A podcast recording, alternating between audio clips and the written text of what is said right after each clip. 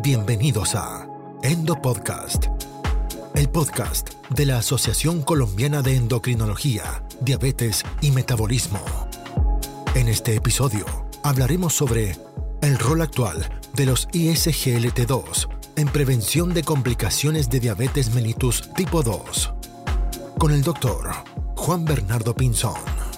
Este podcast cuenta con el patrocinio del laboratorio AstraZeneca. Bienvenidos. Advertencia. Este material es exclusivo para el cuerpo médico. Todos los casos clínicos aquí presentados son únicos y es importante hacer su propia investigación. Hola, bienvenidos todos a este nuevo episodio de Endopodcast. Eh, mi nombre es Juan Bernardo Pinzón Barco, soy internista y endocrinólogo y trabajo en la ciudad de Bucaramanga. El día de hoy vamos a hablar sobre el papel actual de los inhibidores SGLT2 en la prevención de las complicaciones de diabetes y vamos a basarnos en una serie de preguntas que nos han hecho muchos colegas, muchos médicos sobre este papel eh, que tiene este grupo farmacéutico en el tratamiento de la diabetes. Eh, sin más preámbulos, una de las preguntas que con más frecuencia escuchamos es que según las guías actuales de práctica clínica, ¿qué papel tienen los inhibidores SGLT2 en los pacientes con diabetes? Y oh curioso, la respuesta es un poco depende. Pues bien, en la guía, y todo lo conocemos, de la Asociación Americana de Diabetes y la Asociación Europea para el Estudio de la Diabetes, hay tres o cuatro escenarios en donde la presencia de los inhibidores SGLT2 es protagónica o coprotagónica. Esto es en pacientes con enfermedad cardiovascular establecida, en pacientes con enfermedad renal diabética, en pacientes con falla cardíaca y en obesidad. Y también hay un escenario en el cual si hay un riesgo aumentado para presentar hipoglucemia o hay un daño potencial que pudiera generar la hipoglucemia, los inhibidores SGLT2 son uno de los actores principales a ser tenido en cuenta también. La guía de la Asociación Europea de Diabetes de nuevo, pero ahora en conjunto con la Asociación Europea de Cardiología, ha dado a estos medicamentos una posición absolutamente estelar, aún por encima de la metformina, en casos de enfermedad cardiovascular establecida y en el de falla cardíaca establecida.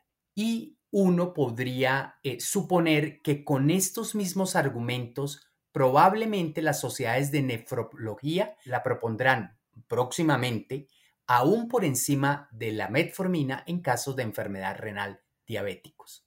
De una manera mucho más amplia, las guías, por ejemplo, del Colegio Americano de Endocrinólogos Clínicos y de la Asociación Americana de Endocrinólogos Clínicos desde hace más de dos años, vienen colocando a este grupo de fármacos en el segundo puesto junto con los GLP-1 agonistas luego de la metformina o aún en monoterapia y sin mediar ninguna razón adicional, simplemente por esos efectos pleiotrópicos que incluyen, por supuesto, su capacidad antidiabética.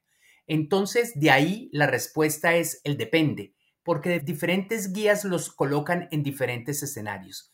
Pero para tener tan poco tiempo en el mercado, para tener tan poco tiempo de introducción dentro del armamentario terapéutico que tenemos para los pacientes diabéticos, indudablemente su posicionamiento ha sido muy evidente.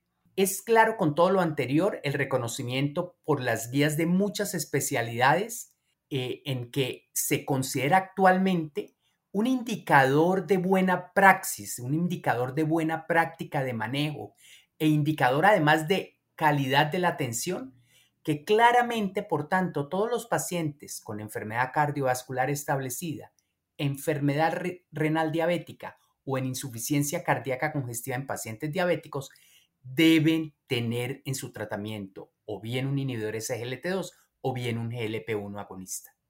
Por otro lado, como les decía, las asociaciones de endocrinología reconocemos esos efectos pleiotrópicos de la clase farmacéutica y por tanto lo consideramos siempre como segundo escalón de la terapia de los diabéticos, aún en ausencia de las comorbilidades anteriormente mencionadas. Otra pregunta que surge mucho de los auditorios médicos es el papel en las complicaciones cardiorenales y si queda limitado ese papel en esas complicaciones a los pacientes que ya tienen patología establecida cardiorrenal. Lo primero que yo le podría decir, lo primero que debemos recordar es que la aparición de las complicaciones microvasculares está íntimamente ligada al buen o mal control glucémico. Recordemos aquello de la memoria metabólica. Desde ese punto de vista, todos los medicamentos antidiabéticos tienen la capacidad de retrasar o evitar las complicaciones microvasculares en la medida en que son antidiabéticos y corrigen la hiperglicemia de los pacientes.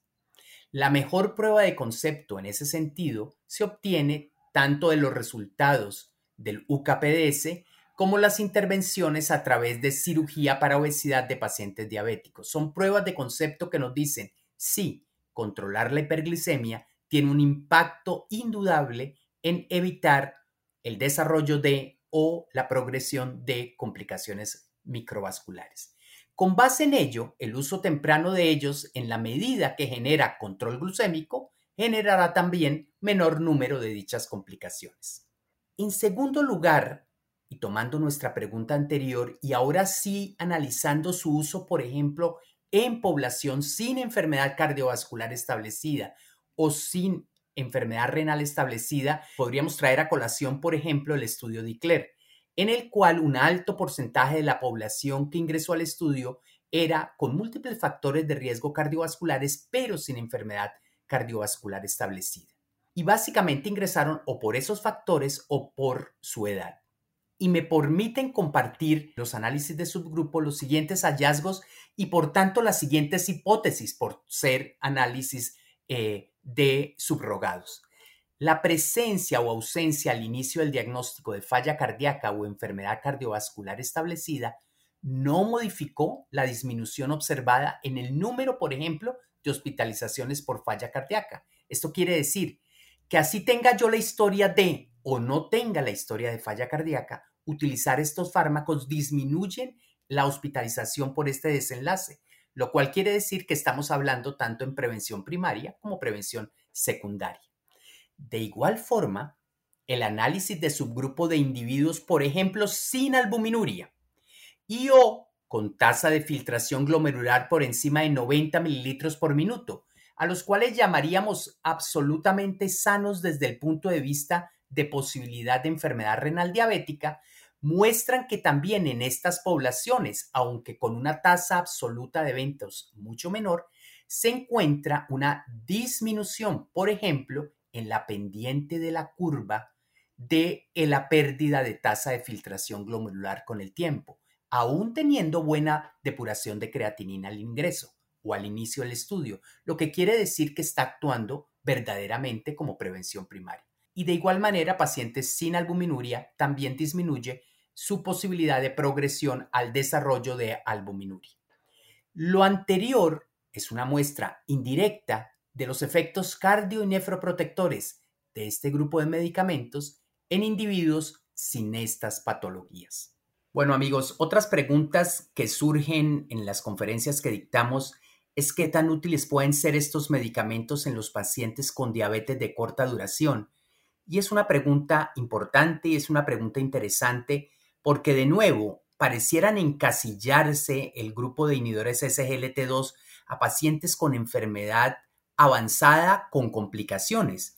Y realmente desde el inicio de la enfermedad también tenemos evidencia de que son indudablemente útiles, como lo hablamos para las complicaciones microvasculares en el solo control de la glucemia.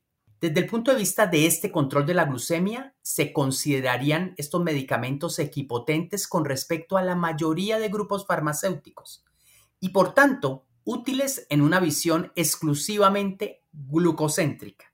De hecho, yo les podría notar que existen metaanálisis que comparan su eficacia reductora de la glucemia con respecto, por ejemplo, a un grupo de fármacos que se utiliza mucho en la actualidad como los inhibidores de PP4 y realmente estos metaanálisis lo que han mostrado es que pueden producir una reducción mayor en la hemoglobina glicosilada.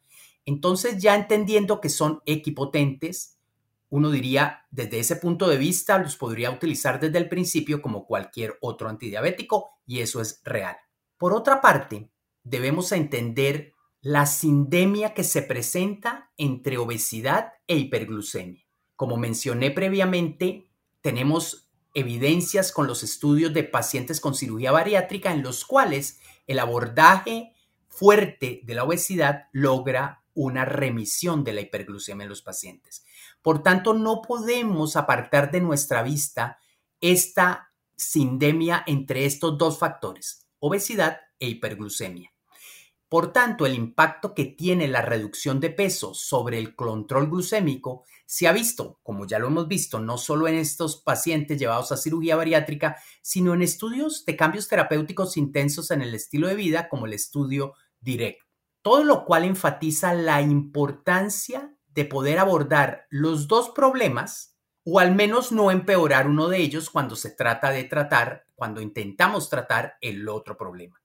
Desde ese punto de vista podemos decir que los inhibidores SGLT2 logran los dos efectos de reducción de peso y control de la glucemia o alguno de los dos eventos sin que se malogre el otro casi en un 80 u 85% de los pacientes en estudios de vida real, lo que quiere decir que el enfoque de la sindemia a través de este grupo farmacéutico es más que evidente y es por tanto útil en la práctica clínica ampliando un poco más la visión del tratamiento de la diabetes y obligados, por tanto, a una aproximación más holística para esta que es una enfermedad multifacética y de una historia natural absolutamente compleja.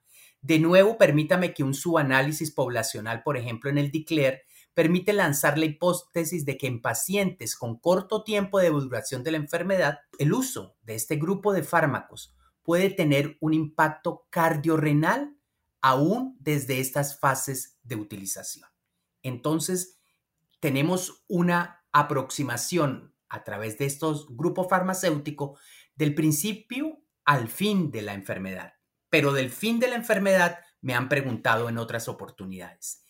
Claramente todos entendemos que el deterioro en la tasa de filtración glomerular marca una disminución en el efecto hipoglucemiante de los inhibidores SGLT2. Y alguien me preguntará, ¿y qué pasa con su efecto en las complicaciones cardiorrenales en ese contexto en los cuales la tasa de filtración glomerular está disminuida? Si han tenido la oportunidad de oír nuestros endopodcasts anteriores sobre esta temática, encontrarán que muchos de los efectos cardionefroprotectores son independientes del efecto de disminución de la glucosa de este grupo de fármacos. Desde ese punto de vista, ya solamente de entrada uno pensaría que el hecho de que la tasa de filtración glomerular disminuya y no haya eh, esa capacidad antidiabética de estos fármacos tan intensa como cuando es normal la tasa de filtración, pues desde ese punto de vista no se debería afectar eh, su potencial de prevención en estos desenlaces cardiorrenales. De hecho, se ha visto que la pérdida eh, parcial de ese efecto glucorético no significa para nada una pérdida del efecto protector cardiorrenal.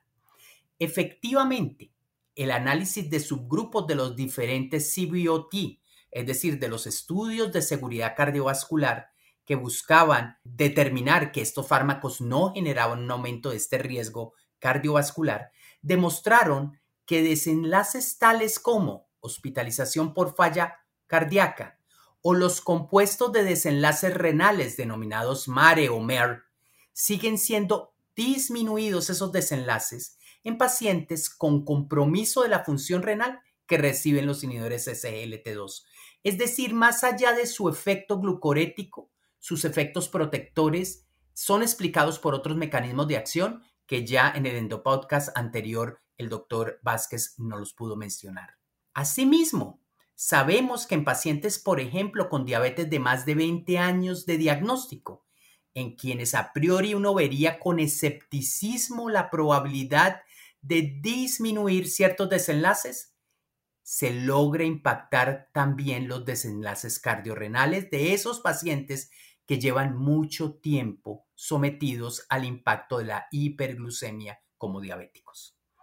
Todo lo anterior solo ratifica que los mecanismos de la protección cardiorrenal son, por tanto, independientes del control glucémico y sirven para impulsar el desarrollo de este grupo de fármacos en pacientes con patologías similares a las que se encuentra en el paciente diabético, pero que no son diabéticas, verbigracia, en escenarios como falla cardíaca congestiva de origen no asociado a diabetes o en enfermedad renal crónica, no enfermedad renal diabética.